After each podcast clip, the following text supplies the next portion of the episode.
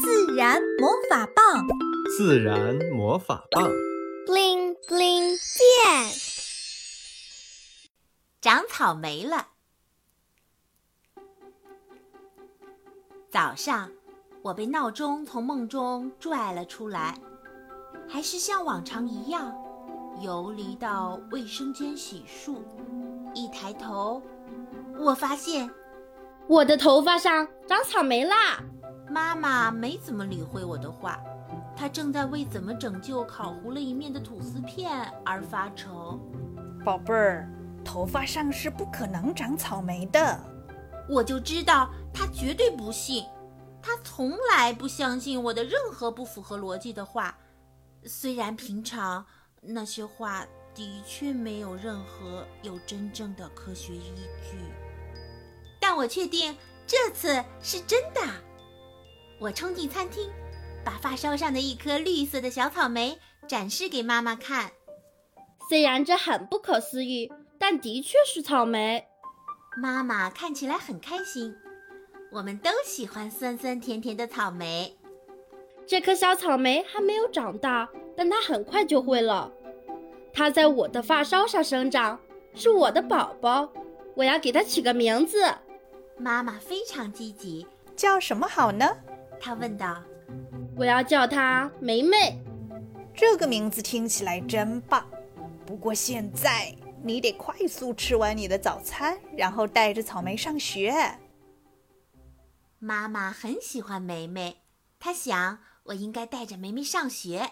作为一名母亲，我必须让梅梅接受良好的教育。梅梅和她亲爱的外婆道了别，在我温暖的发间舒服地生长着。去学校的路上。我忍不住不停地跟我的好朋友爱丽丝介绍梅梅，约翰和克劳伦也凑了过来，他们都想见见梅梅。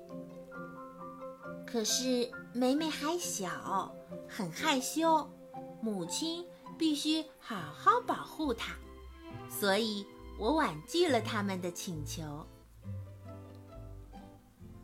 我每天都会给梅梅浇水。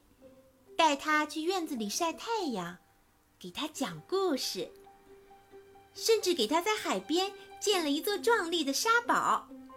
沙堡足有半个我那么高，有华丽的贝壳与石子装点，有高高的护城门和深不见底的护城河。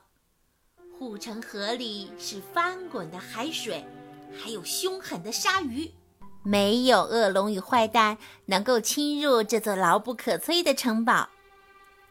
美丽的女王与她可爱的、青里透红的女儿梅梅公主，幸福地生活在这里。渐渐的，梅梅越长越大，她青涩的脸庞慢慢红润了起来，身姿也越长越高挑丰满。我真为他感到高兴。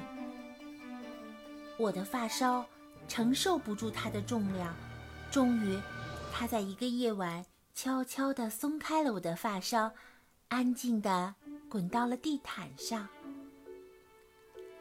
他睁大眼睛，在毛茸茸的地毯中寻找方向。那对他来说，就像我们在森林里迷了路。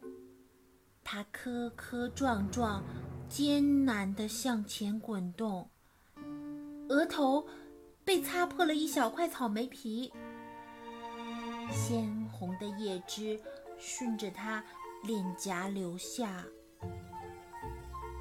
他静静地看了我一会儿，迈开步子，继续向前滚。他从门缝中滚出了房间，溜过滑溜溜的客厅。钻出家门，栽进院子的草地里。他喜欢这里，泥土的清香无比诱人，有丰富的食物埋在底下。他渴望那些。刚刚的旅途早已使他精疲力尽，遍体鳞伤。离开了儿时温暖的发梢，再也回不去了。他披荆斩棘，就是为了这片梦中的土地。另一个温暖的发梢，他深深钻进地里，努力伸长瘦弱的根，贪婪地摄取土中的美食与水分。它生长着，快乐地生长着。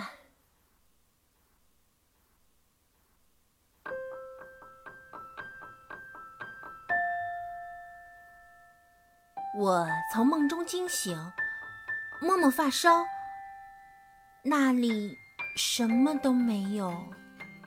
真是一个奇怪的梦，我好像睡了很久。妈妈在厨房为烤糊了一面的吐司片而发愁，招呼我快点吃饭上学。妈妈，嗯，我梦见草莓啦！我梦见我发梢上长了一颗小草莓，它叫梅梅，是我取的名字。我带它去上学，带它晒太阳，还带它堆城堡，真是个有趣的梦。妈妈笑了笑。后来呢？后来它长大了，脱离了我的发梢，历经千辛万苦，终于找到了自己的归属。我特地把千辛万苦拖得很长。因为梅梅当时就是这样千辛万苦，那这颗小草莓一定继承了你的勇敢。妈妈非常赞赏我的梦，我为此感到骄傲。好了，小宝贝，你现在该上学了哦。妈妈替我背上书包，递给我午餐盒。加油，宝贝，下午见。我推开门，奔向校车。